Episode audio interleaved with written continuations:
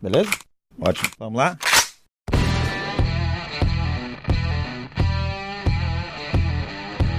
Sejam bem-vindos ao nosso segundo podcast, nosso podcast de Força e Honra. Estou aqui, Rafael e Agi. Conosco hoje, Sávio Pellegrini Monteiro, vulgo Caveira 01. Dá um hope. Hope. Isso, garoto. Nosso assunto abordado hoje será a integração dos protocolos médicos e policiais no atendimento pré-hospitalar. Assunto este. Você esqueceu de mim, eu não dou roupa, eu não falo Ah, tá. caveira, eu Calma, não falo calma, nada, calma. eu Eu não, não tô aqui, eu não existo Não, aqui. ela existe, ela existe. Gisele, dá o roupa. Hope, né? Depois Isso dessa. aí, muito bem. que roupezinho chechelento esse dela, né?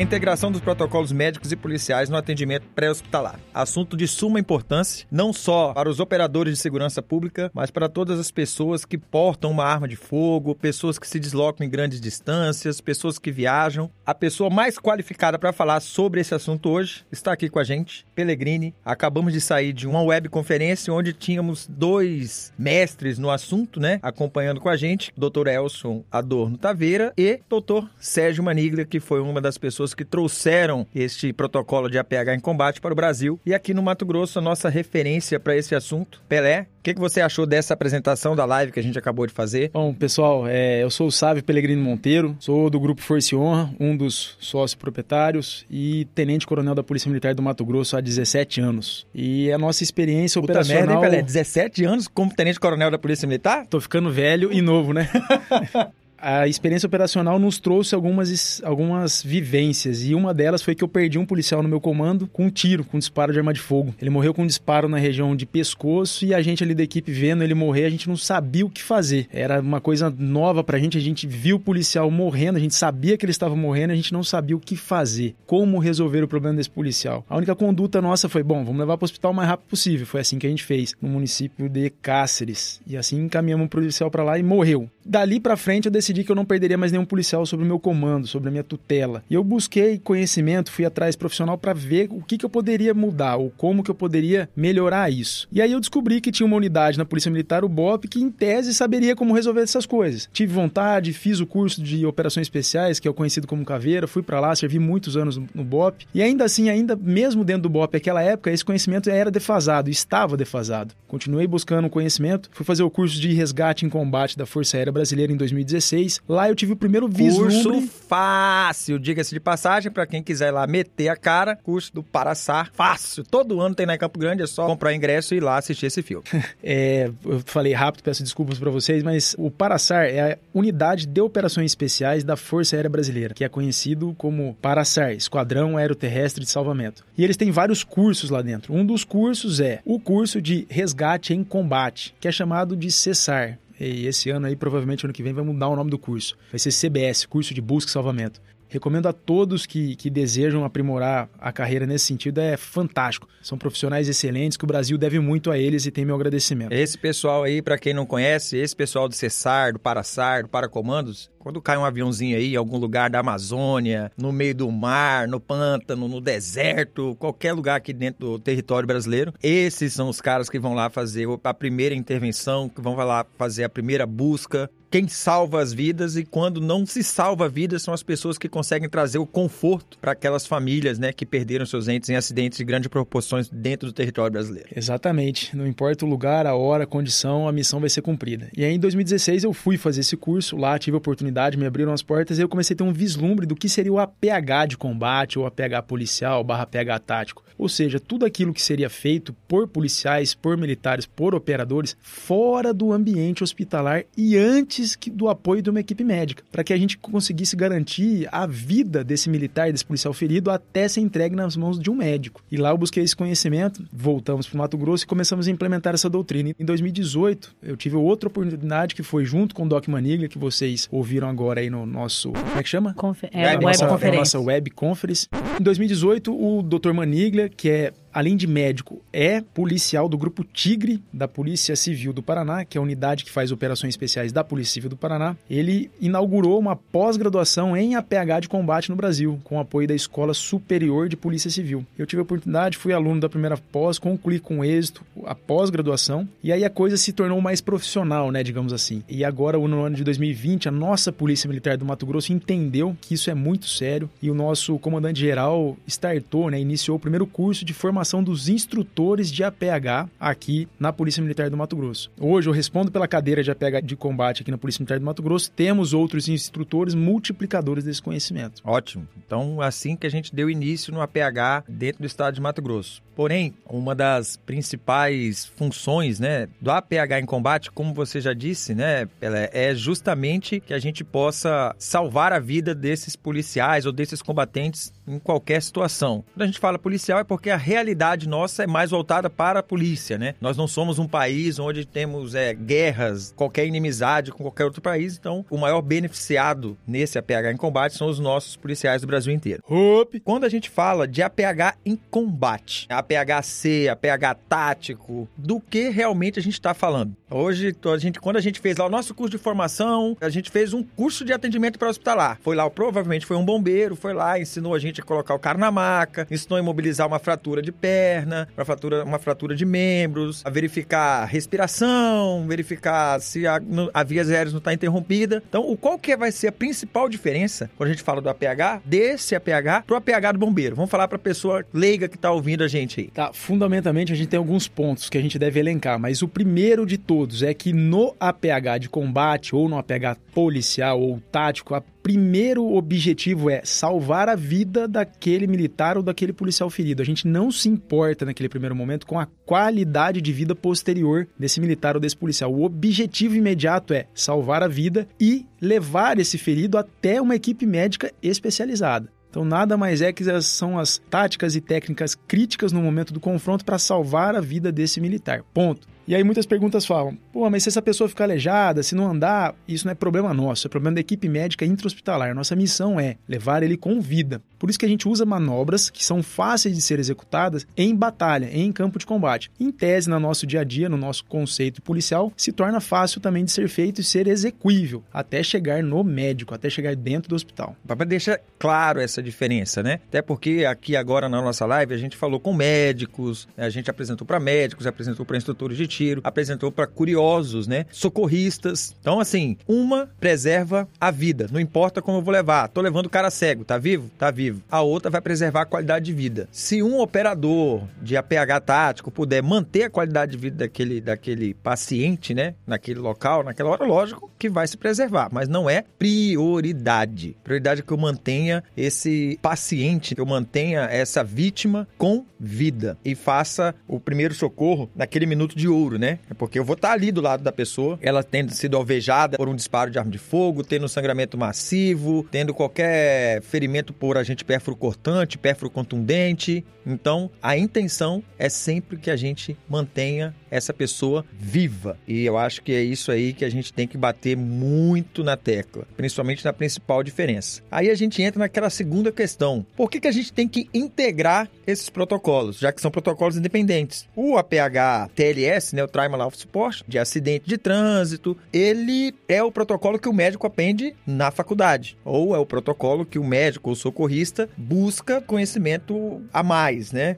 Durante a carreira dele. E é o protocolo que ele emprega no caso de acidente, quando chega um paciente com trauma, tiro. É o protocolo básico dele, que é manter respiração, checar sinais vitais, como que a gente vai integrar, sendo que a gente fala de protocolos diferentes? O, basicamente, as ambulâncias que trabalham no Brasil... Não é uma integração, né, Pelé? Diga de passagem que não é uma integração, é um conhecimento. É um conhecimento que esse médico tem que ter de um protocolo que existe, é legalizado, é regulamentado, está em crescimento no Brasil. E no estado de Mato Grosso, hoje, dentro da Polícia Militar do estado de Mato Grosso, nós temos muitos policiais que já tiveram essa aula e temos muitos instrutores. Então, a chance de um médico dentro do estado de Mato Grosso hoje pegar um policial policial que chega lá com torniquete, com uma bandagem israelense, com uma, um curativo de preenchimento de uma ferida, é muito grande, correto? Então a gente tem que integrar isso aí. No Brasil, basicamente, as ambulâncias que trabalham no socorro do dia a dia são as ambulâncias de SAMU e de bombeiro. Qual o treinamento que esses operadores recebem? O PHTLS, que é um protocolo de atendimento pré-hospitalar civil, digamos assim. Ele parte de alguns pressupostos. Ele tem que manter aquela vítima viva, mas já pensando na qualidade de vida. E esse protocolo, ele difere do nosso pelo objetivo principal. Mas por que, que a gente tem que integrar? Hoje, como você falou bem, falou, Rafael, aqui no estado a gente já está dando treinamento para muitos policiais, mais de 2.500 policiais aqui no, no, estado já foram treinados e já tivemos casos de um policial colocar um torniquete num civil, evitar um, um, um sangramento muito grande, um sangramento, uma ensanguinação, levar para o médico, o médico no hospital falar, rapaz, tira isso daí. Mas por quê? Não é porque o médico quer que a,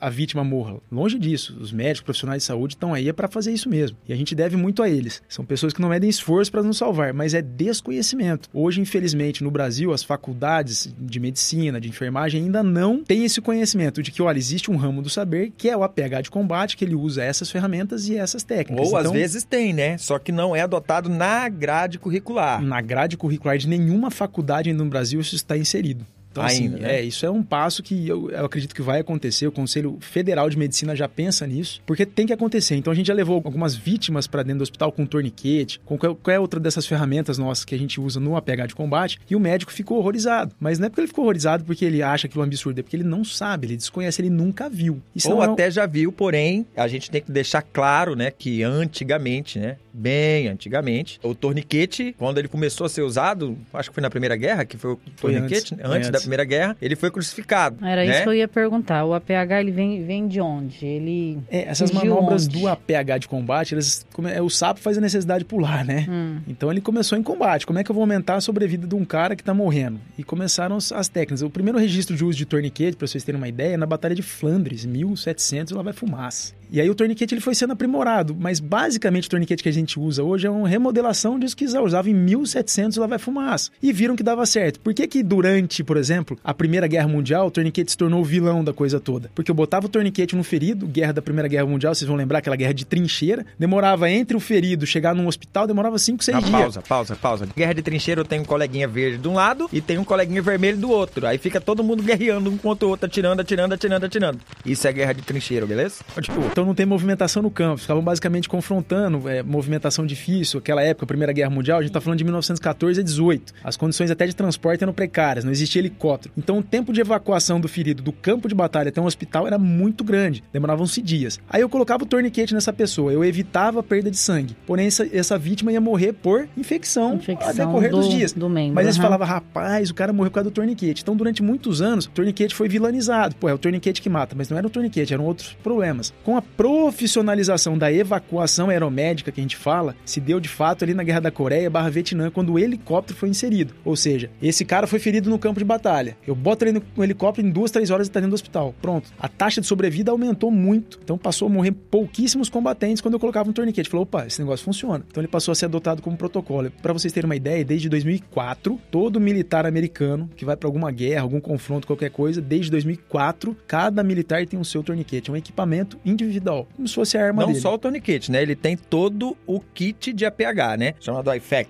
Tem Isso. todo o kit de APH dele, inclusive não só os militares que vão, né, combater direto na guerra, mas sim os policiais também tem dentro das viaturas. As viaturas nos Estados Unidos já tem. Nos Estados Unidos, as crianças de 4 anos de idade já aprendem a usar o tourniquet numa sala de aula. Ela já tem essa noção de, pelo menos, tentar controlar um sangramento massivo no coleguinha que se cortou, no coleguinha que foi vítima de algum tipo de acidente ou incidente numa instituição de ensino. Lembrando aí que essas mortes que aconteceram lá atrás, que colocaram a culpa no torniquete, demonizaram o torniquete, né? Falta de evacuação, infecção, acidose sanguínea, uma porrada de coisa que pode acontecer, lógico, pelo período prolongado de aplicação do torniquete. Hoje, no combate moderno, não existe, vamos falar dentro do estado de Mato Grosso, acho que não existe local onde ele vai passar mais de 5 horas. Vamos colocar alto, 5 horas com torniquete Não, não, não existe. Se, porra, o cara foi lá baleado numa fazenda, você não vai ficar cinco horas com o torniquete. Vai receber o torniquete e vai para a cidade mais próxima para receber o atendimento. E essa integração, quando a gente fala, né, dessa parte dessa integração e o que a gente quer trazer com essa união desses protocolos, né, o conhecimento dos dois protocolos, é que é simples, né? Quem tá dando esse suporte, quem tá dando esse primeiro socorro, tá lá, né? Tá ali na hora de ouro, no minuto de ouro, né? Porque se qualquer acidente que aconteça,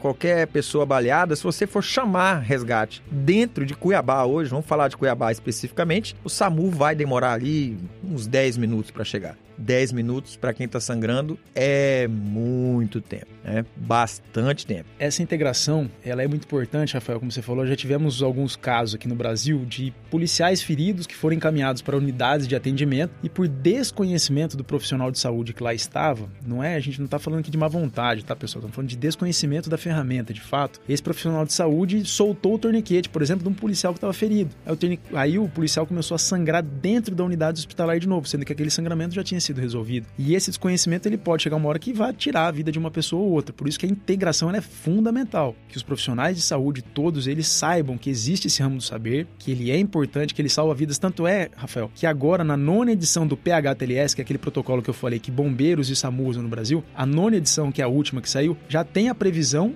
do torniquete. Então tem algumas ambulâncias já de SAMU rodando no Brasil que o pessoal já tem o torniquete, mas não receberam um treinamento adequado. Porque, de fato, quem domina muito esse conhecimento ainda no Brasil hoje são as unidades militares e algumas unidades policiais que já detêm essa especialidade. Mas, pô, já tivemos três casos de quase policial morrer porque um profissional de saúde soltou um torniquete que o sangramento estava contido. Tá, e uma vez colocado o torniquete, ele só pode ser retirado dentro do centro cirúrgico, isso? Isso, Gi, bem lembrado. Assim, é, tem algumas, algumas questões muito importantes. Uma vez que a gente colocou o torniquete, esse torniquete só é retirado por um médico Sim. dentro de um centro cirúrgico. Por que isso? Porque antigamente tinha esse aquele mito de, ah, eu tenho que soltar um pouquinho o torniquete aqui, afrouxar para irrigar um membro e não perder o membro. Mas lembra que a gente falou lá atrás que o objetivo do APH de combate ou policial é salvar vidas? Certo. Se eu afrouxei um pouquinho o torniquete e voltou a sangrar, esse sangue que aquela vítima perdeu pode ser aquele sangue diferencial entre a vida e a morte daquela vítima, ah, daquele entendi. paciente. Então, uma vez que esse torniquete foi colocado, eu só retiro ele dentro de um centro cirúrgico por um médico por mais ninguém. Correto. A responsabilidade é passada para o médico. Por né? isso que os protocolos precisam se integrar. Todos nós precisamos. Eu acho que nem integração, entender, Pelé. eu linha. vou te falar bem assim, que não é nem integração, é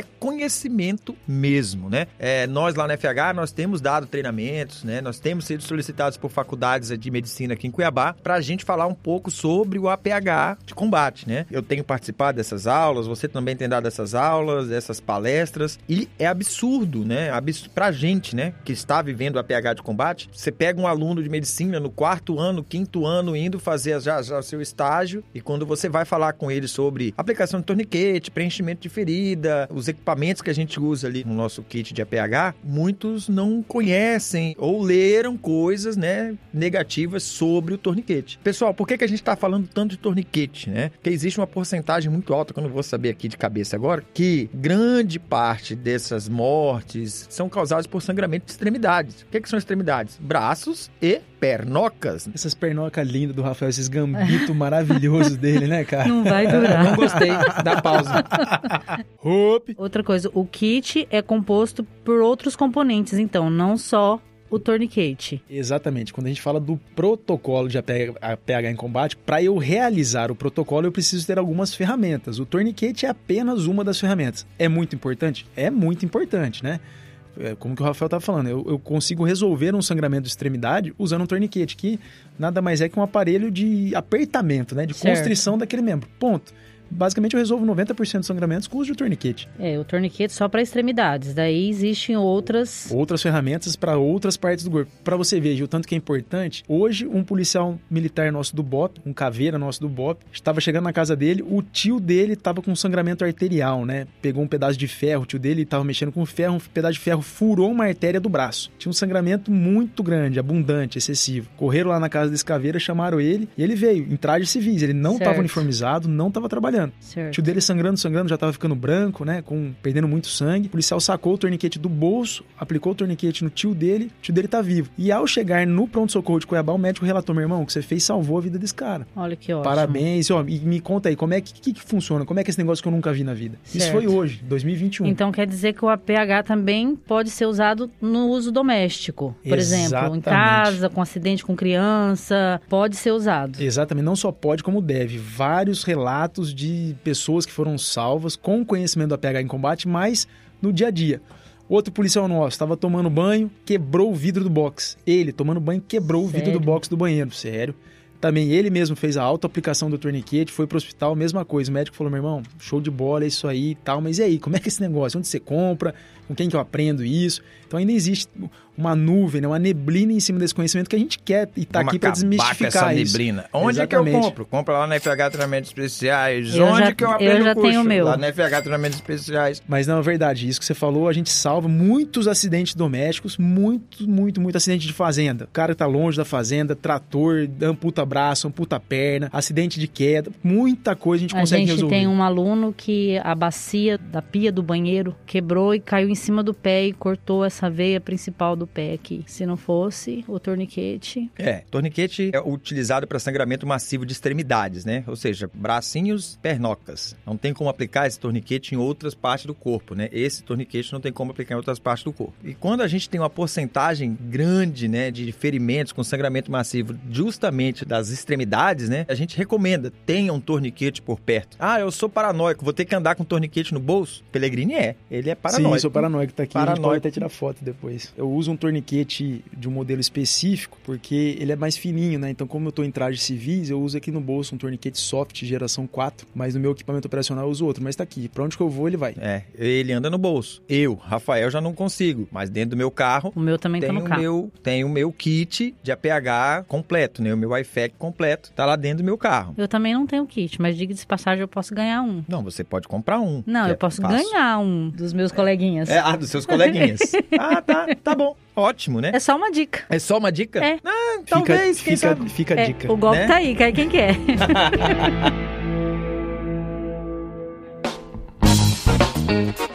Ô, Rafael, você tava falando aí da, da porcentagem. Em combate, a gente não tem isso estatizado no Brasil, né? Mas em combate lá dos americanos, da- das forças da ONU, que estão em, em confronto pro mundo inteiro, 91% dos sangramentos são resolvidos com torniquete, tá? Isso é um dado mais recente que a gente tem. 91% dos sangramentos a gente consegue resolver com torniquete. Isso. E hoje a gente participa de grupos, tanto eu quanto o Pellegrini, onde tem diversas pessoas que são alunos que já participaram com a gente e outros é, entusiastas né, do APH no Brasil. Então nós temos acompanhado uma evolução muito grande de pessoas sendo salvas por policiais militares em acidentes de moto, em acidentes domésticos, em próprio confronto né, com arma de fogo. Então nós já temos muitos registros, né? E esses registros nós vamos usar para que a gente possa confirmar toda essa integração. O ideal, o ideal seria que nós tivéssemos os relatos médicos, né? Principalmente desses profissionais da saúde que atenderam esses policiais, que atenderam essas pessoas que chegaram lá recebendo esse primeiro atendimento, né? Um acidente, pô, acho que tem umas duas semanas atrás, um daqueles grupos nossos lá, eu vi o cara que bateu a porcaria da perna num carro, motoqueiro quebrou, rebentou com a perna inteira, tava lá com o torniquete. Perdeu a perna? Perdeu. Vai ficar manquitola?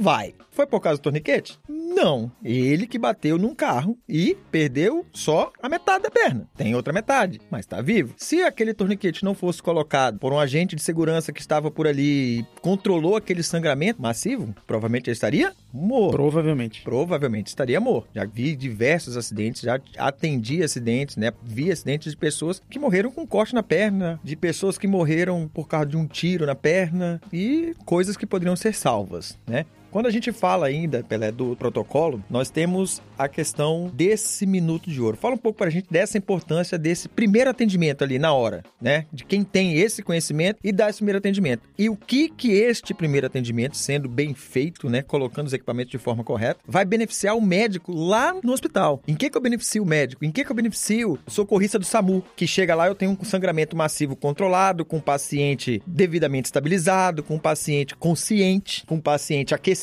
Em que que isso ajuda o médico se eu faço esse APH correto lá na ponta no minuto de ouro?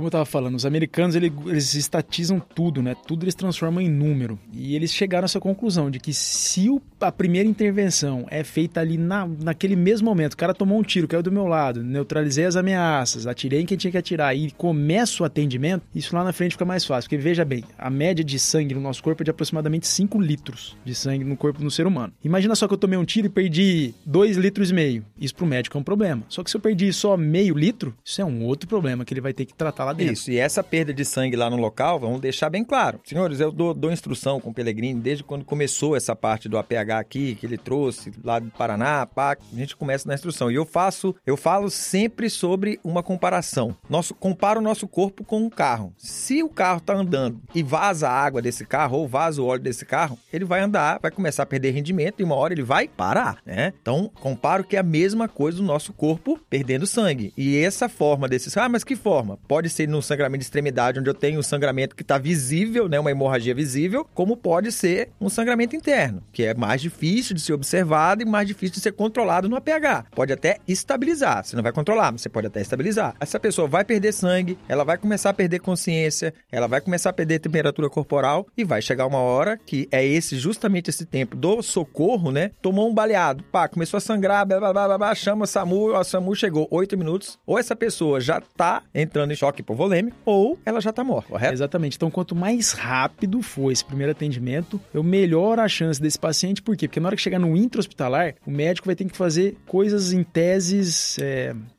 mais simples, mais fáceis para retomar a vida da, daquele paciente. Uma coisa é eu perder 2 litros de sangue, eu já tô quase morrendo. Outra coisa é eu perder meio litro de sangue dar entrada no hospital. A administração de drogas que o médico vai precisar fazer, as manobras que o médico vai precisar fazer, são completamente diferentes. Ou então seja... a gente facilita sim o trabalho do intra-hospitalar. Resolve? Não. É um trabalho complementa o outro. Eu entrego para o médico, o médico finaliza, mas é conjugado. É, é, tudo intercalado. Tá vendo aí? Profissionais de saúde, nos ajudem. Não nos ajudem, né? Nos ajudem a ajudar vocês. Porque provavelmente quem vai instalar na ponta hoje na Polícia Militar do Estado de Mato Grosso será um dos nossos policiais, né? Um qualquer um dos nossos policiais que vai entregar um paciente para vocês um pouco mais estabilizado, com um pouco menos de sangue perdido, vai entregar, tentar entregar um paciente consciente e isso vai facilitar a vida de vocês pra caramba. É importante, né, Rafael, que a Polícia Militar ela tá em quase todos os municípios do estado, né? Quase todos os rincões ela está. Nós temos aí quase 7 mil homens hoje e a nossa meta é alcançar 100% desse efetivo qualificado e daqui dois anos. Então, daqui dois anos, 100% da nossa tropa vai saber aplicar um torniquete no e mínimo. parar um sangramento massivo. Ou seja, daqui dois anos, qualquer acidente que esse policial se deparar, seja doméstico ou não, seja de um tiro ou não, ele tem condições de resolver um sangramento. Isso vai se tornar cada vez mais usual e habitual. O caso que você teve lá de Cáceres, que você perdeu um policial, infelizmente, né? Se você analisar esse caso hoje, né, com conhecimento de APH hoje, qual que seria o desfecho? Você acredita que aquela lesão daquele policial lá em Cáceres, o APH de combate, poderia ter salvo a vida dele ou poderia ter pelo menos dado uma condição melhor para ele? Naquele tipo de lesão, foi uma lesão no pescoço, que ele tomou um tiro no pescoço e esse tiro rompeu uma artéria no pescoço. Então é um lugar que o torniquete Fudeu. não resolve. Fudeu. Tem o, é, o próprio Doc Sérgio Maniglia, ele fala muito isso, né? Tem o ferrou e tem o fudeu. O ferrou é quando ainda,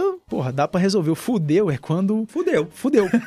Então, assim, era uma lesão tipo fudeu, porque era uma lesão num local difícil que a manobra para tentar parar esse sangramento é muito complicada. Seria eu enfiar o dedo ali dentro com uma gase contendo um agente hemostático para tentar parar o sangramento. Ou seja, ele estava no fudeu. Certo. Em contrapartida, uma equipe nossa do BOP, a época que eu trabalhava lá, atendendo uma ocorrência no interior, uma carreta tombou na frente da viatura. Tombou e o braço do motorista ficou para fora e foi amputado nesse capotamento, nesse tombamento. Os nossos policiais de pronto pararam a viatura, atenderam o motorista, colocaram torniquete, parou a ocorrência e voltaram para Cuiabá ou seja, salvou a vida do motorista, estava no meio do nada, ia demorar duas, três horas para chegar em qualquer hospital, com um sangramento massivo no braço. E uma rodovia no Mato Grosso, onde a gente sabe que tem um movimento enorme de carreta até o. Putz. Exatamente. Fudeu. Então, assim, é aquilo lá que você falou. Ferrou. Lesão, ferrou. Mas foi salvo, não foi fudeu. salvo. Agora, o do policial, naquele caso, as, as circunstâncias dele eram muito complicadas. Mesmo se a gente tivesse ali hoje, com o conhecimento que eu tenho, um centro cirúrgico do lado da onde que o policial foi baleado, com um médico especialista dentro, ainda assim a chance dele seria muito difícil. Teve com outro caso na Miguel Stil também, né? Que o polícia virou para que o cara correndo atrás do cara virou e acertou o polícia no abdômen, né? Exatamente. Acertou ali perto da lotérica ali da, do, do viaduto da, da Avenida CPA com a Miguel Sutil. Ali também é uma coisa que no APH de combate não tem muito o que a gente fazer, porque foi uma hemorragia interna. Ele estava sangrando internamente, o sangue não era visível. Nesse caso, não tem muito que o protocolo de combate fazer.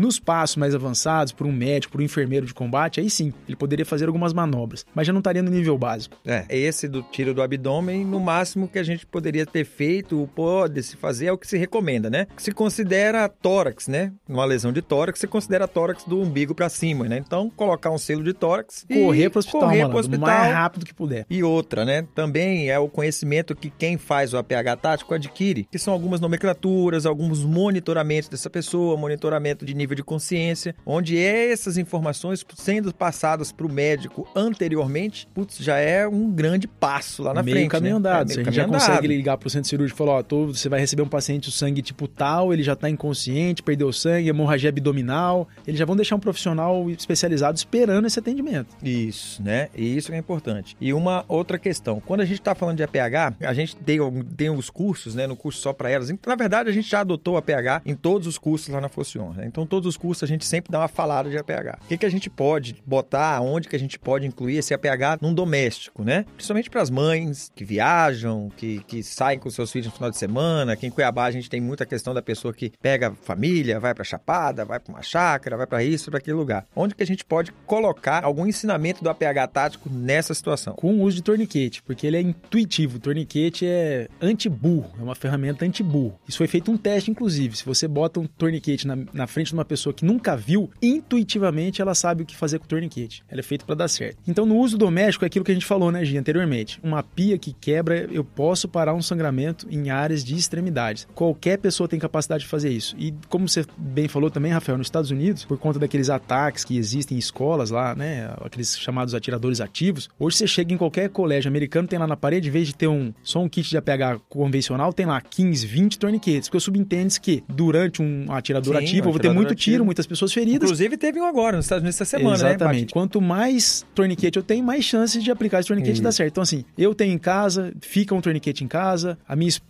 sabe usar, os meus filhos sabem usar o torniquete, já aprenderam e sabem, a gente faz um treinamento ali, não todo dia, evidentemente, porque eles não são, não é pegada deles, nem a minha, mas assim, eles já sabem usar o torniquete. Vez ou outra eu refresco a cabeça deles. Ó, vamos lá relembrar como é que funciona o torniquete? Então, é importante no roti- na, na- na rotina de qualquer pessoa. Pessoas que viajam muito pro interior, que não tem apoio, ah, se bater um carro, se der um capotamento, amputar uma perna, um braço, não tem o que fazer, vai sangrar até morrer. Numa fazenda que está distante, o torniquete é aplicado para qualquer pessoa do mundo, desde que saiba usar. Não dá para depois colocar o torniquete mal colocado e falar: "Ah, pô, o torniquete não presta para nada". Não, peraí, como é que tava o seu treinamento? Você sabia de fato usar isso? Então Isso. tem que procurar um profissional adequado, um profissional de referência, Você conhece seja algum ele qual lugar for. aqui em Cuiabá que pode fazer isso aí pra alguém, por favor? Pô, eu conheço, eu conheço sim. Entendeu? Se conhecer algum lugar aqui em Cuiabá que possa fazer isso, por favor, passe pra gente, passe o contato da Gia. Gia é bom, né? É, É, bom pra fazer aí. esse negócio aí, viu? Então, olha só, a gente tá falando muito aqui, Pelé, de torniquete, né? Torniquete, torniquete, torniquete, torniquete, exemplo, né? torniquete. É, um exemplo, né? Porém, o torniquete, ele é só uma das ferramentas da nossa caixa, né? A gente tem uma caixinha de ferramenta lá com algumas ferramentas limitadas, mas o torniquete é apenas uma das ferramentas. Então, quais são as ferramentas que a gente, quando a gente abre lá o nosso kit de APH, que a gente vai encontrar lá dentro? Vamos passar lá naquela. no protocolo, né? O protocolo que é usado no Brasil, o protocolo militar que a gente passa para os nossos instruendos, né? Para os nossos alunos, é o protocolo Mark I. Então, o que, que é esse tal desse Mark? Que diabos é o tal do Mark? Vamos lá, o MARC não é um protocolo que foi desenvolvido no Brasil, né? O protocolo MARC, mas ele é um protocolo que foi trazido para o Brasil pelo Doc Sérgio Maniglia. Então é um médico muito atualizado, ano sim, ano não, ele vai para os Estados Unidos, recebe esses treinamentos e ele veio para o Brasil. E o que, que ele fez com esse protocolo? Ele adaptou à realidade policial brasileira. Porque, por exemplo, a gente tem um protocolo militar muito consolidado,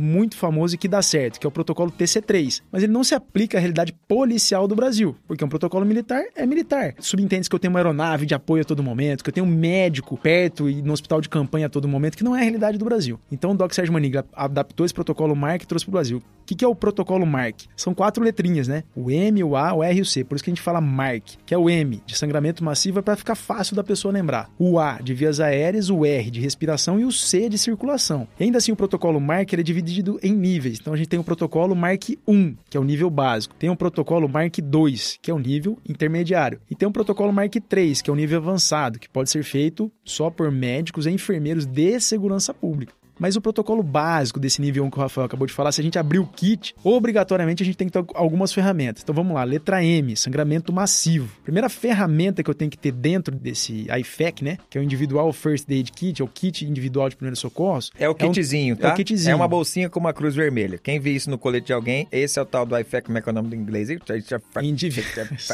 Individual First Aid Kit. É, é um não, kit mas sabe individual. por que a gente fala isso? Porque é o seguinte, hoje, em qualquer treinamento, em muitos treinamentos, nós temos a internacionalização e a complicação do nome das coisas. Eu, quando comecei a dar instrução de tiro, de todas as instruções que eu dou aí, de fazer pipoca, se você for fazer, dependendo do instrutor que você pegar para ele te fazer uma instrução, vai fazer, você vai fazer uma instrução pop, pop, corn, inkstrons, não sei o quê.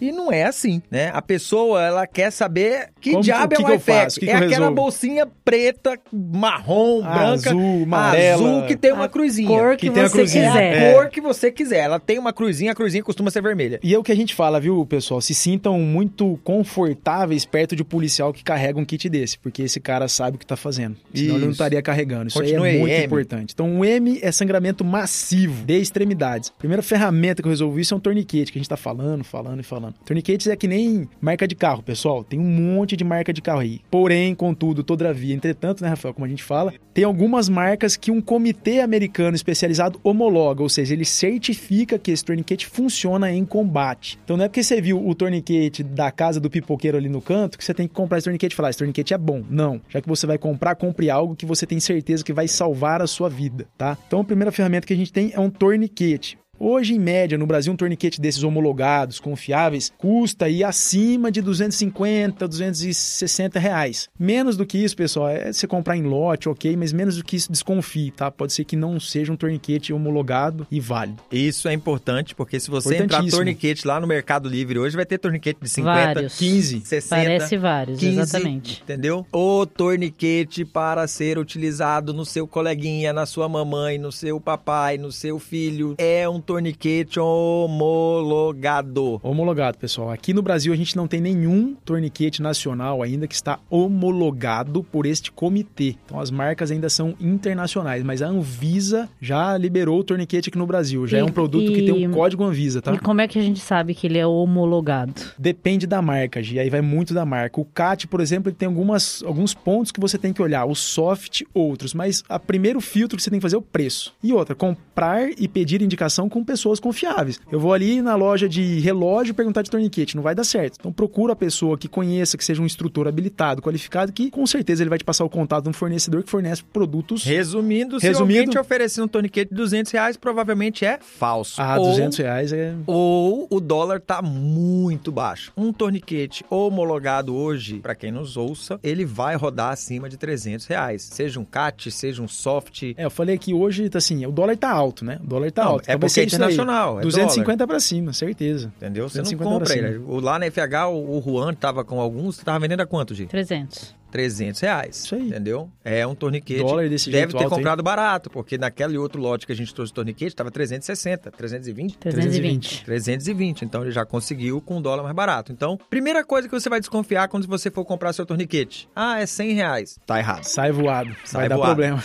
Continue. Segunda ferramenta que a gente fala é, é uma gase de combate. Ainda na letra M, né? Ainda, no sangramento massivo. Oh, bem lembrado, ainda na primeira letra, sangramento massivo. Tá, Por quê? deixa Porque eu é o que fazer mais uma, mata. uma, uma- só uma observação aqui sobre o torniquete. Esse torniquete que eu compro homologado, eu posso treinar com ele ou não? Gi, matou a pau essa pergunta. Essa pergunta é a mais mais do verão. Tem algumas marcas de torniquete que você pode treinar, outras não. Os torniquetes que são todo feito de plástico, né, que é um composto de polímero, não é só plástico, eu tô falando plástico aqui para que as pessoas entendam. Você pega ele na mão, você só vê plástico. Você não pode treinar com ele. Esse torniquete é só pro emprego real. Se você for ficar treinando com ele, você vai ficar amolecendo, você vai ficar alargando, você vai ficar afrouxando esse torniquete. E na Vai hora do vamos ficar ver, esgualepando o torniquete. É, um e aí torniquete ele- esgualepado não é bom. É, e aí você, você esgualepando, ele fica esgualepado. Esgualepado. Aí quando você botar na vítima, a vítima vai se esgualepar. Muito bem, é isso aí, a gente não quer isso. Então, quando você treina com esse torniquete que é só de plástico, ele vai ficando laceado. Na hora hora do vamos ver não vai dar. Então, torniquetes CAT, via de regra, que tem muito plástico, polímero, composto, eu não posso treinar com ele. Eu só deixo ele guardadinho pro emprego real. Torniquetes soft, que a haste de metal é outro tipo de confecção, de fabricação. Eu posso treinar e operar e usar com ele na verdade. Então, muito boa sua pergunta, muito pertinente. Ainda na letra M, agora a gente tem a gase de combate. O que é gase de combate? É uma gase dessas que você vê na farmácia, só que ela tem, ela é muito mais composta, sobreposta, muito mais... São duas camadas, né? Duas camadas, só que ela tem um agente hemostático impregnado nela. Caramba, que, que, que, é um agente hemostático, senhor? senhor? Tá vendo? Toda vez eles fazem essa pergunta pra gente.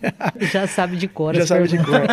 agente hemostático é... Deixa a gente responder o que é um agente hemostático. Até a gente vai saber. sei o que é um agente agente hemostático. Agente hemostático, eu tenho ele de várias naturezas, de várias... Eu vou dar um exemplo do que é um agente hemostático, Pelé. Hum. Ela é da... O RG dela é antigo. O RG dela é antigo, acabou comigo agora. Lá atrás, quando você feria, lá na Barra do Gás, você ah. ralava tudo. Lembra que você pegava um pozinho branco e jogava em cima da ferida, virava uma casquinha? Você Sim. aquilo ali é um agente hemostático. Pra parar o sangramento, então. Isso, garotinha. É o que vai fazer o sangue coagular ou parar de fazer sangue. É RG antigo, vou falar pra você quem tem.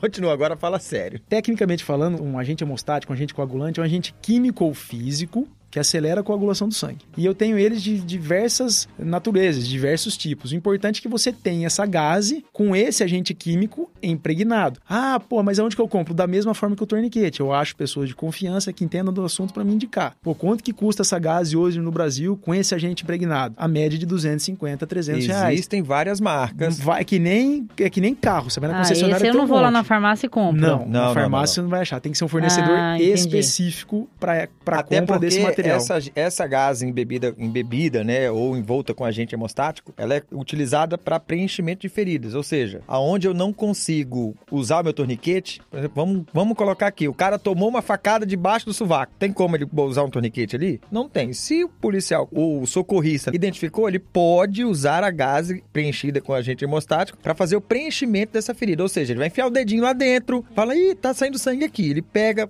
e enfia essa gás ali dentro até. Então, não é um simples pedaço de pano. Essa gase ela é embebida com esse agente hemostático e essa gase também ela tem uma. Como é que é o nome da fitinha lá? É, que tem aquela fitinha para que o raio-x detecte depois Isso. no corpo da pessoa. Ah, Se essa, essa, paciente chega no hospital, os profissionais de saúde vão encaminhar para um raio-x, por exemplo. Vai aparecer que essa gase está lá dentro. Então, esse agente de coagulação ele ajuda o corpo a acelerar o processo de coagular, ou seja, de parar o sangramento. Ele acelera esse processo ok? Correto. Ou tem mais uma aí no, no M ainda, né? Então, mais um, que é a bandagem israelense, que a gente chamou. É uma bandagem. Para quê? Para que depois que eu coloque esse agente coagulante dentro do buraco ali, da facada, do tiro, onde quer que seja, eu coloco essa bandagem, que é como se fosse uma faixa em volta desse ferimento, para que aquele agente coagulante não saia dele. Porque se ele voltar, vai voltar a sangrar. É, essa bandagem israelense, ela também ela tem uma forma correta de se colocar. Você coloca, ela dá um aperto diferente. Não é igual colocar uma faixa, igual jogador de futebol. Torceu o tornozelo, foi lá e enrolou. Tem toda não, uma técnica específica. Uma técnica específica. ensinamos no nosso treinamento, no nosso curso. Não Isso. é de bolo, né? Como é, não, falamos. Não é a bandão. Não, não, é bandão coloca do um pedaço de pano aí. Não. É igual a porcaria do torniquete. Ah, vamos amarrar um fio de telefone. Vamos botar um engasga-gato. O cinto. Vamos colocar o cinto. Um cinto. A gente escuta muito o cinto. Né? Vamos... Ah, Vou bem lembrado também. Como é sempre, assim. ó, como sempre a Gi salvando é. o dia aqui, né, Gi? Ah, você quer o quê? Se tornar o preferido? Já te aviso. O preferido é o Cecel. o preferido é o Cecel. É o Cecel. Isso é muito importante. Muito, muitas pessoas falam, ah, na hora eu tiro um cinto, eu corto um fio ali, eu improviso. A minha pergunta é, vai dar tempo? A gente sabe que um sangramento massivo, quando a gente fala de um sangramento arterial, né, que são os caninhos que tem dentro do corpo mais calibrosos que levam o sangue para cima e para baixo, as artérias. Se eu tenho um sangramento arterial, eu tenho mais ou menos ali, pessoal, uns 3 minutos para parar esse sangramento. É muito Porque depois disso tempo. a pessoa já vai ficar inconsciente e depois essa perda de sangue foi tão, tão grande que já era, morreu, pulou. Então eu tenho 3 minutos. Vamos lá, pessoal, em 3 minutos, você consegue tirar o cinto e aplicar um torniquete sem nunca ter treinado isso? Ou eu consigo pegar um pano de chão e improvisar? É aquilo que a gente fala. Eu não improvisaria nunca em algo que pode salvar a minha vida. E é o que a gente recomenda. Então não se improvisa com equipamento que salva vidas, pessoal. Não vá na farmácia ali do canto. Ah, não, comprar um garrote desse que o cara usa para tirar seu sangue na farmácia. Não, esse aqui tá meu torniquete, meu irmão. Você tá economizando um equipamento que pode salvar a sua vida. Então não se recomenda improvisação de material no protocolo de APH de combate Isso é na CIPA, né? Qualquer CIPA de qualquer empresa aí, aquele que mexe com segurança, não se improvisa com equipamento de segurança. Próxima letra do nosso protocolo? Próxima letra do protocolo é letra A, lembra? Massivo, marque ARC. Então a gente está nas vias aéreas agora. Então a primeira ferramenta que a gente tem, não estou falando que é a primeira manobra que a gente faz, tá? A primeira ferramenta que a gente tem no kitzinho quando abre é a cânula nasofaríngea. Caramba, nasofaríngea. Ela entra pelo buraquinho do nariz. Isso aí, nasofaríngea. Muito bem. Tem gente aí que quase Eita caiu da cadeira agora, hein, viu? é, é naso, naso. Mas coloca na boca. Ah, ah, vamos lá, pessoal. Cânula nasofaríngea. Por que a cânula nasofaríngea para o protocolo de combate? Porque a cânula orofaríngea, que é aquela que se coloca na boca, eu não posso colocar com pessoas conscientes. Porque se eu coloco uma cânula que vai lá dentro da goela, né, bater no sininho, essa pessoa tá consciente, o que vai acontecer com essa pessoa? Vômito. Vai vomitar. Ela vai vomitar e se ela aspirar esse vômito, que chama da broncoaspiração, aí sim você tá com um problema. Lembra do fudeu e do ferrou? Fudeu. Aí fudeu, meu irmão. Você já tava ferrado, agora você fudeu. Então a cânula naso eu ainda consigo colocar em vítimas conscientes para quê? Para garantir que o ar entre no corpo dessa pessoa, porque lá em combate foi se constatado que morrem mais pessoas por hemorragia. Então a letra M é para resolver o problema de hemorragia. Opa, resolvi o problema de hemorragia nessa minha vítima. Ele não perde mais sangue. Opa, vou lá para a letra A. Vou ver se o ar está entrando no corpo dessa minha vítima, desse meu paciente, como os profissionais de saúde falam. Então a letra A é para garantir que o ar do ambiente externo entre para dentro do corpo dessa vítima. Isso. E ela é colocada, né? Existe, quando vocês forem fazer o curso de APH com o Pellegrini lá na FH Treinamentos Especiais, vocês vão saber. Eu vou usar a cana nasofaringe, senhor, em todo o atendimento? Não, não vai, correto? Imagina bem, a pessoa tá lá, cortou o braço, você colocou o torniquete. Ah, mas a próxima letra é a letra A. Agora deixa eu ver se tá respirando. Vou colocar essa cânula em você. Não, não é assim. Você faz toda uma avaliação para saber se essa pessoa vai ser necessário colocar essa cânula ou não, correto? Exatamente. Se a pessoa tá ali, você colocou o torniquete, parou de sangrar, a pessoa tá falando, tá consciente, Consciente. fica em pé, conversa, geme de dor, reclama que o carro tá chacoalhando você tá pulando quebra-mola para chegar no hospital. Ela tá com problema do ar não estar entrando? Não, o ar tá entrando. Então, vida que segue. O que, que é o indicativo de que você tá vendo a pessoa que ela pode estar com problema do ar não tá entrando? Uma lesão muito grande no rosto. Um tiro no rosto, bateu o carro, esmagou o rosto, por exemplo, no painel do carro. Você tá vendo que a cara da pessoa tá toda desfigurada. Você fala, opa, será que esse ar tá mesmo entrando? Aí eu dou exemplo. No BOP do Rio de Janeiro, os colegas nossos lá subindo o morro, um dos policiais tomou um tiro de fuzil no maxilar, parte de baixo da boca. Esse maxilar foi arrancado, como se ele fosse ejetado do rosto do policial. O socorrista chegou nesse policial e esse policial fazia o sinal, o sinal internacional de quem tá engasgando. Qual que é? A pessoa colocava a mão no pescoço. Toda hora colocava a mão no pescoço. O socorrista perguntou para ele: "Você não tá respirando?" E essa, e essa vítima que não conseguia falar porque não tinha metade da boca, simulou que deu o sinal que não estava respirando. O socorrista foi ali com uma faca e começou a abrir um buraquinho ali no rosto dele. Tirou um pedaço de dente, um pedaço de língua, pronto. Essa pessoa voltou a entrar o ar no corpo dela e, consequentemente, o seu pulmão voltou a funcionar. Qual foi o, o som que ela fez? Exatamente, porque ele estava morrendo sem Afogado. ar. É, afogado não, mas ele estava sem ar ali, em pé na frente do É socorrista. Ou seja, quando você olha para uma lesão muito feia ali na cara da pessoa, fala, hum, pode ser que tenha um problema muito fudeu. grave, fudeu. Ou não. né? Literalmente. Uma pessoa inconsciente, por isso que o protocolo é muito importante. Quando a gente vê uma pessoa inconsciente, você foi lá no teu coleguinha, você viu muito sangue no braço dele, você chegou lá, botou o torniquete, mas essa pessoa tá inconsciente. Lembrando que a língua, pessoal, é um músculo. Quando a gente fica inconsciente, todos os músculos do nosso corpo relaxam. Depende do essa, músculo. lí- é, essa língua vai cair e vai tampar a entrada de ar no seu corpo. A, própria, a sua própria língua vai impedir o ar de entrar. Por isso que quando a gente coloca a cânula nasofaringe, ela passa atrás da língua e comunica o ambiente externo com o ambiente interno do seu corpo. Isso é muito A importante gente também. só deixa a pessoa respirando. Hop. Próxima letra. Letra R. Não, no aéreo a gente já tem alguma coisa? Não, de ferramenta não. Ferramenta Manobras, não. sim, mas ferramenta que a gente tá falando do IFEC, né? Sim, do sim, kitzinho. do então, Mark. Do Mark. Então vamos lá, falamos da letra M, que a gente tem torniquete, gase e bandagem. Falamos da letra A, que a gente tem cânula. Letra R, de respiração, para ficar fácil. Como o Rafael citou agora há pouco tempo, no APH de combate, qualquer lesão do umbigo para cima, imagina aí do seu umbigo para cima, qualquer lesão aqui nessa parte, a gente considera tórax. Ou seja, Deus não te fez com um buraco no tórax, certo? Se fosse para você ter um buraco tem no buraco, tórax, tá errado. se fosse pra você ter um buraco no tórax, Deus te faria assim. Não tem buraco no tórax. O que, que você tem que fazer com esse buraco? Intuitivamente. Tampar. Tampar. Fechar. Correto? Qualquer pessoa sabe disso. E aí sim, esse equipamento que a gente carrega chama selo de tórax, ou no americano chama de chest seal. Eu tampo esse buraco. Eu simplesmente tampo o buraco para evitar que o ar entre por um buraquinho que ele não deveria entrar. O ar tem que entrar por onde no nosso corpo? Boca, boca e nariz, para chegar nos pulmões. Quando eu tenho um buraco ali no tórax, ele tá entrando por um lugar que eu não queria. E esse ar que entra ali no tórax, ele vai te prejudicar. Ele Esse pode ar causar tá algumas complicações. no tórax, deixar claro, né? Quando esse ar que está entrando no tórax, ele não, além dele estar entrando onde ele, ele está indo, onde ele não foi chamado, né? Ninguém convidou esse ar aí. Eles não está indo para o local adequado. Quando você faz a inspiração, você está mandando ar para dentro dos pulmões e não para dentro do seu tórax, não para a sua cavidade torácica. Cara, eu estudei Ou pra esse estudou negócio, pra esse hein, negócio aí.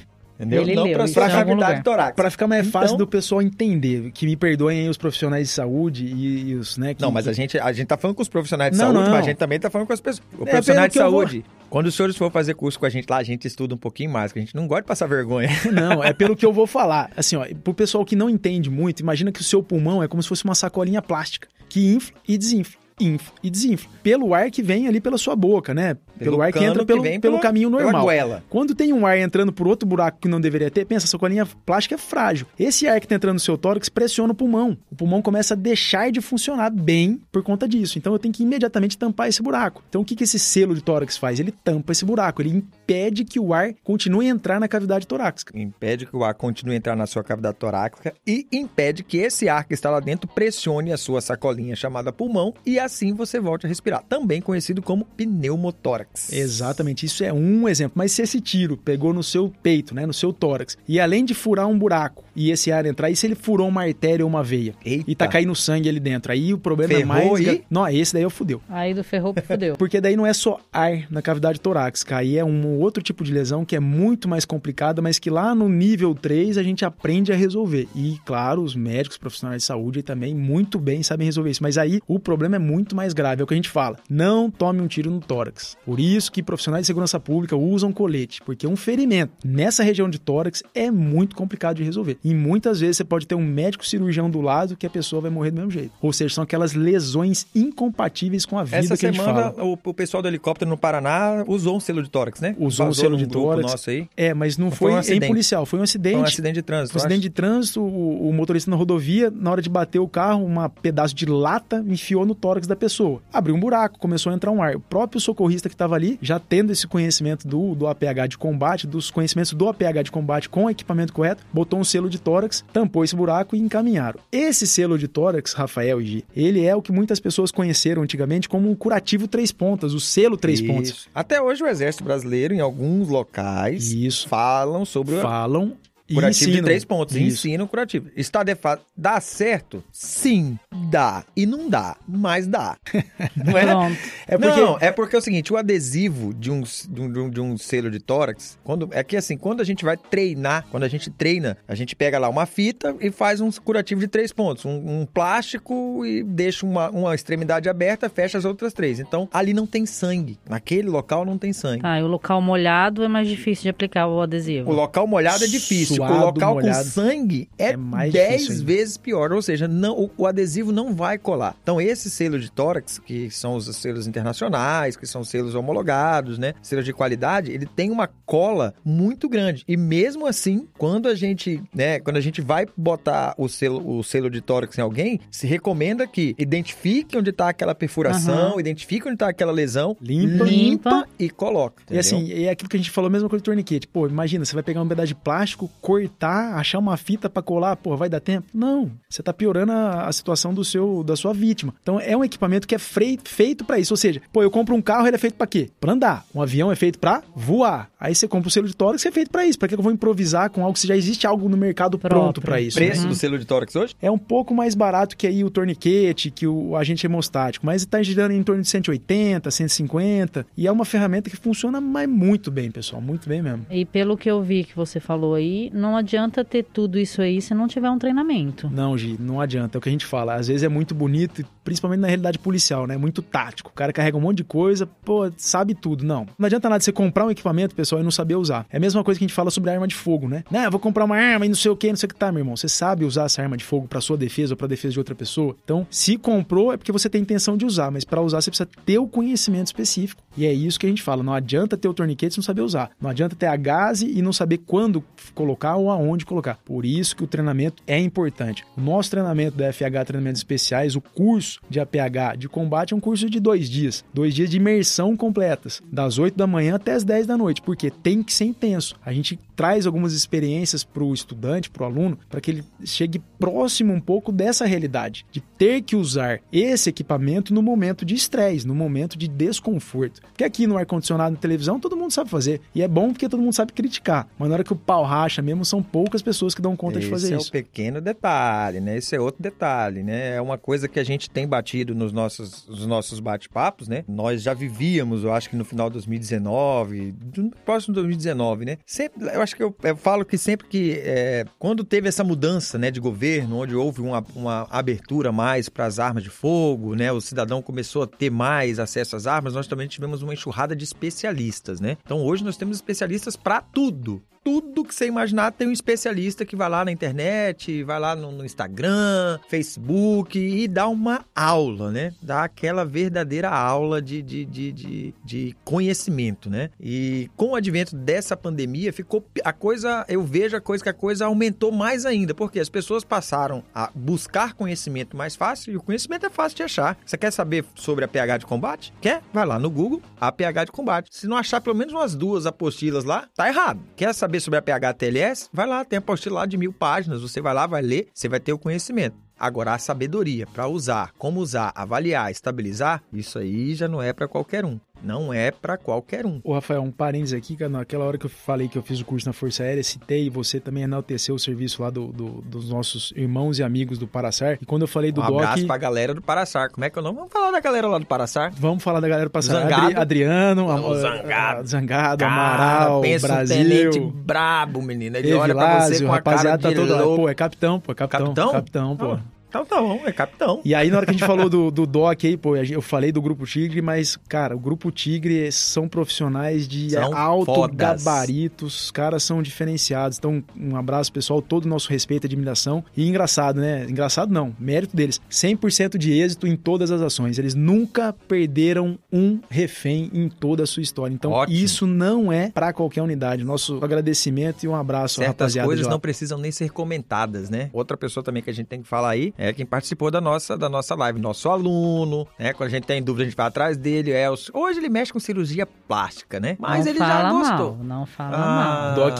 Doc, pronto. Doc Elson é Não um, fala é, assim, mal. é um parceiro também que não tem medido esforços em, em linkar, né? A comunidade médica conosco está sempre ajudando e estamos tentando provocar e melhorar as coisas. Um forte abraço É, aí ele é referência no PHTLS, né? Do PHTLS aqui no estado de Mato É Grosso. Mato Grosso do Sul. Ele é um dos coordenadores lá do grupo do Core Help, eu acho que é Core Help que chama lá. E é um cara que, porra, Sem parceiraço pra, pra pegar o, o APH de combate e fazer essa integração aí. Participou com a gente e já fez um curso de APH com a gente. É um, E segue uma o jogo. propaganda. Hop. Tá faltando uma letra aí, Pelé. Então falamos da letra M, falamos da letra A da cânula, deu alguns exemplos aqui, falamos do R, né, da respiração, do ar entrando no tórax, e a última letra deste protocolo, tá, pessoal, é o calor. Porque é o seguinte, é quando essa vítima perde muito sangue lá na letra M, eu vou ter complicações futuras, complicações posteriores. Uma delas é a perda de calor no corpo, que basicamente é o sangue que transporta o calor no nosso corpo, basicamente falando isso. Então quando eu perco muito sangue, eu perco muito calor. E essa vítima pode entrar num quadro muito ruim, que é hipotermia, que todo mundo já ouviu dizer. Só que não é tão fácil de resolver, porque ele perdeu o calor de dentro do corpo, de fato. Então ele já entrou, se ele entrou nesse, nessa hipotermia, lá na frente o médico vai ter uma dificuldade muito grande de reverter esse quadro. Então, a partir do momento que eu tratei a letra M, que o Rafael falou, não é porque eu fiz uma coisa que eu faço tudo. Eu chego lá e avalio na letra C. Pô, esse meu paciente tá com sinais ou sintomas de hipotermia, opa, está. Então eu começo a fazer algumas coisas para tentar minimizar isso, porque rever- reverter uma hipotermia lá no local é de fato bem complicado. A ideia é evitar a hipotermia. Então o que, que a gente leva no kit? A manta luminizada, que é essa que a gente vê aí no, nas viaturas de bombeiro, de SAMU, ela não aquece a vítima, tá, pessoal? A manta luminizada evita que essa, essa vítima perca muito mais calor. E a gente leva um heat pack, que é uma bolsinha de calor, aquelas que a gente vê até em farmácia hoje, que ela produz calor instantâneo. Mas não é que produz calor por por 3, 4, 10 horas. Algumas bolsas de combate feitas para isso também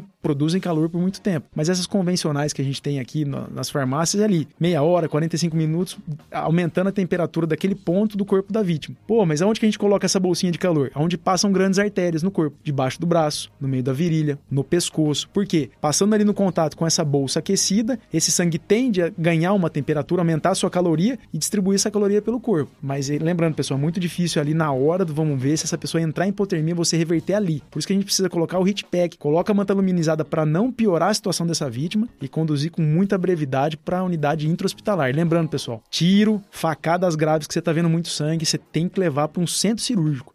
Geralmente essas UPAs dos bairros não tem um recurso é, material para resolver esse problema, tá? Então, um caso muito grave, sangrou muito, você tem que procurar um atendimento cirúrgico de fato, tá, pessoal? Correto. E nossa, na nossa integração aqui, relembrando né, a todos que o nosso principal objetivo sempre vai ser distribuir esse conhecimento da melhor forma possível, da forma mais prática possível. E esse objetivo para quem queira, né? Para quem queira ter interesse em fazer um treinamento, fazer um curso de APH, né? A FH Treinamentos Especiais oferece isso com profissionais de alto gabarito e especialistas nessa área. E o principal, né? Tratar e integrar, divulgar este protocolo para nossos amigos e para a comunidade médica, né? Volto a repetir, os médicos, os enfermeiros que dão esse primeiro atendimento, senhores, há a chance de os senhores receberem dentro do estado de Mato Grosso algum alguma pessoa que tenha recebido um atendimento baseado neste protocolo MAR é muito grande. É, se, tá? o, se o atendente for um policial, né, a chance é muito grande, que a gente está qualificando os policiais militares, policiais civis, as forças de segurança de uma forma geral no nosso estado. A gente está qualificando esse pessoal. Vamos lá, vamos falar uma coisa. Temos resistência? Rafael, assim, resistência sempre tem.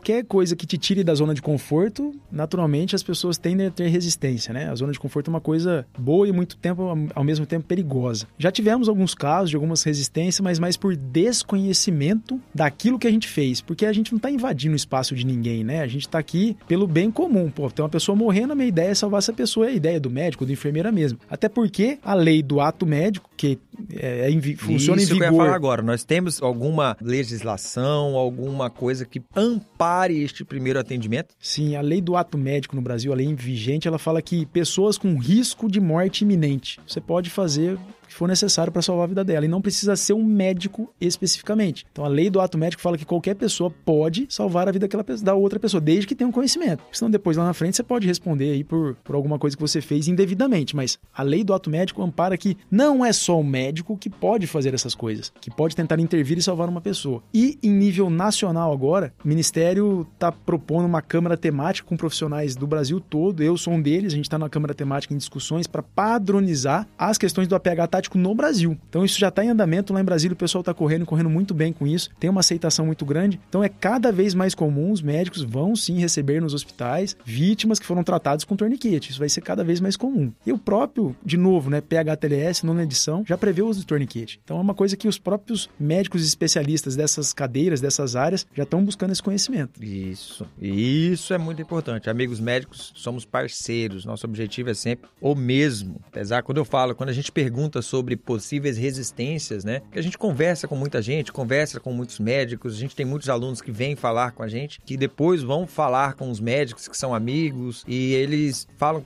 a gente já ouve, né? Ouve, já ouviu alguns absurdos, né? Que um torniquete não vai servir para isso, que um torniquete vai te prejudicar. Então, assim, nós estamos aqui, né, para fazer justamente essa divulgação deste, deste protocolo e para falar que nós somos parceiros e estamos juntos, né, nessa luta e nessa labuta como um bom filho da pátria que nós somos, né? Para podermos é, é, simplesmente salvar vidas, né? Trazer quanto mais vidas a gente conseguir salvar, melhor correto? Uma coisa legal, Rafael, voltando àquele assunto que a Gi falou lá, pô, mas uma família que vai viajar, que vai, pô, o que que eu posso ter? Primeira coisa é conhecimento, né? Quando a pessoa vai comprar um carro, por exemplo, ela pesquisa o carro, né? Conversa com amigos, com o vizinho, consumo, manutenção, seguro, né? A pessoa, todo mundo faz isso. Eu vou comprar uma casa. Eu vejo se a região é boa, se vale PTU, quanto que eu pago de aluguel, todo mundo faz isso. Então, eu vou viajar. Pô, a primeira coisa que a pessoa tem que perguntar, pô, eu vou viajar para uma praia completamente isolada, não tem um hospital ali perto, não tem uma UPA ali perto, não tem nada. Pô, eu tenho crianças, pô, criança corre, criança cai, criança bagunça mesmo, e essa Criança ideia. é sempre uma surpresa, né? Exatamente, uma caixinha de surpresa. Então, eu tenho que estar um pouquinho preparado. Se eu já tenho um torniquete, se eu já procurei ele na região um hospital que eu sei que eu posso levar esse meu familiar ferido. Isso, pessoal, que a gente, que a gente chama de. Você está prevenindo riscos, né? Você está gerenciando aqueles problemas que podem acontecer numa uma viagem de férias. E é muito comum a gente ouvir, nossa, aconteceu tal coisa e a gente não sabia para onde levar. Pô, é claro que você não sabia, você não pesquisou, você não procurou, então você não vai saber, não vai cair do céu. E isso a gente, até isso a gente ensina no curso, que é o que a gente chama de um plano de evacuação, né? Pô, eu tenho um ferido. Pô, que carro que eu vou transportar esse ferido? Pô, esse carro eu consigo dobrar o banco, botar essa pessoa deitada? Mas para onde que eu vou levar? Eu já tenho salvo ali no Google Maps ou no Waze. Pra onde Ou- que eu vou, como eu vou, quando eu vou. é, eu não queria falar isso pra não tornar um negócio muito militar, muito policial, mas assim, pra- pra onde que eu vou levar? Então, até numa viagem de férias, e aí, pô, algumas vezes eu- a gente é taxado aí um pouco de, pô, você é muito radical, mas é aquilo. É, Quando precisa, tá pronto. Quando não precisa, deu certo, que nem seguro, né? Melhor você precisar e ter do que não ter E precisar. E precisar. Exatamente.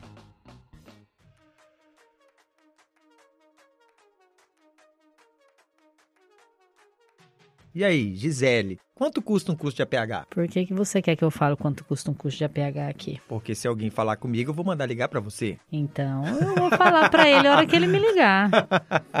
né? Quanto que custa um curso de APH? Um curso hoje de APH, lá na FH Treinamentos Especiais, a gente não trata desses cursos como individuais, tá? Não trata o curso individual, a gente fecha turmas. Não estamos falando para eu parar de falar. Eu estou falando que nós fechamos turmas. Então, as pessoas que tiverem interesse... deixa eu te interromper aqui respondendo sua pergunta. Algumas coisas têm preço, outras têm valores. Meu Deus. Então, colocando Peraí, a qualidade dos instrutores Dá que uma, eu olhada, tenho. dá uma olhada aí, Pelé. Vê se o Pacola não chegou aí do lado dela. Não, não, o pacote não tá aqui não. Então, contando com a qualidade dos, dos instrutores que eu tenho na FH, eu não vou falar preço aqui. Eu falo pro cliente quando ele me procurar lá. Correto. Mas vamos deixar claro que os cursos, nós fechamos turmas, tá? Então as turmas estão abertas, né? Liguem pra gente. Qual que é o telefone mesmo? O telefone vai aparecer embaixo aqui a hora que ele estiver ouvindo o podcast. Como é que vai aparecer quando ele tá ouvindo? Animal. Sim, animal. Ele vê animal. Aparece. Ah, tá na descrição da bio. E- É. Está na descrição do podcasting. Para você que queira saber sobre o curso de APH, você vai ligar lá na FH Treinamentos Especiais, vai falar com a Gi, vai ligar no Centro de Treinamento Tático, vai falar com a Gi, procurem a Gi, tá? E falem direto com ela. Os cursos são fechados em turmas, podem ser exclusivos, e o telefone está na bio do canal, na descrição do canal. É que eu sou meio burro, gente, Na sabe? descrição do podcast. Meio não, né? Meio. Mas se você estiver no trânsito, Agora, ouvindo, de repente. Fala, Gi, o telefone. você quer que eu fale o telefone? Da outra vez eu falei tão rápido que vocês brigaram comigo. Fala Vou falar. devagar. Tá bom. 99630 2521. De novo. Repetindo. 65 99630 2521. Isso. Liga lá, fala com a Gi. É o WhatsApp também. Se quiser falar comigo pelo Pelé? WhatsApp, tranquilo. Considerações finais. Considerações finais. Muito importante esse tema, muito pertinente, né? Obrigado pelo convite, obrigado pela abertura. Isso daqui pode salvar alguma vida, né? Se salvar uma vida, pessoal, essa nossa conversa aqui já foi válida. E reforço, pessoal, temos profissionais de excelência no Brasil inteiro. Procurem estas pessoas, ok? Que é a garantia de que o treinamento vai ser bem dado, você vai aprender, vai fazer um treinamento sério. Tem profissional muito sério no Brasil, pessoal. Acessem eles. Pô, a gente tá aqui falando da nossa empresa, da nossa empresa, da nossa empresa, mas se você por acaso tá ouvindo isso lá em Curitiba, meu irmão, vai lá, procura o pessoal especializado desse setor, que vocês vão ter profissionais muito qualificados para isso. E caso também queira, esteja em outro estado, porque essa a live que nós apresentamos hoje, tem muita gente de fora do estado de Mato Grosso. Queira saber quem é um profissional de indicação em qualquer estado do Brasil, pode ligar pra Gi também. Que em cada que estado ela vai a vai indicar. indicar. Olha, lá em Curitiba você vai pro- procurar uma Nigla, em São Paulo você vai procurar fulano, Manaus você vai procurar Beltrano, ok? Nós vamos indicar da mesma forma. Só uns cinco, mais um minutinho aqui pro pessoal de saúde, especificamente, pessoal, obrigado. Vocês nessa pandemia estão sendo o nosso esteio, o nosso sustentáculo de tudo, as políticas públicas, tudo caindo e vocês segurando a onda. Então, meu obrigado como indivíduo, como cidadão brasileiro, agradeço e que Deus abençoe a todos vocês. Correto. Eu quero agradecer a todos que ouviram a gente aí. Obrigado ao sábio que veio aqui, deu essa aula, muita coisa aí que a gente não sabe, precisa aprender. E dizer que Força e Honra está de portas abertas para quem não conhece, tiver a fim de ir lá conhecer, estamos esperando, tá? Um beijão a todos e até o próximo podcast. Então, obrigado a todos que nos ouviram. Esperamos que tenhamos conseguido colocar alguma coisa na cabecinha de vocês, tá ok? Aguardem o nosso próximo podcast. Vão vir novidades por aí e esperamos você no episódio 3. Esse vai ser o 2? Então, esperamos todos no terceiro episódio do podcast Com Força e Honra e de Força e Honra. Aguardem as novidades, nos acompanhem nas redes sociais. Ah, como é que é o sininho? Tá tipo o sininho lá. E qualquer coisa, ligue pra Gi. Obrigado.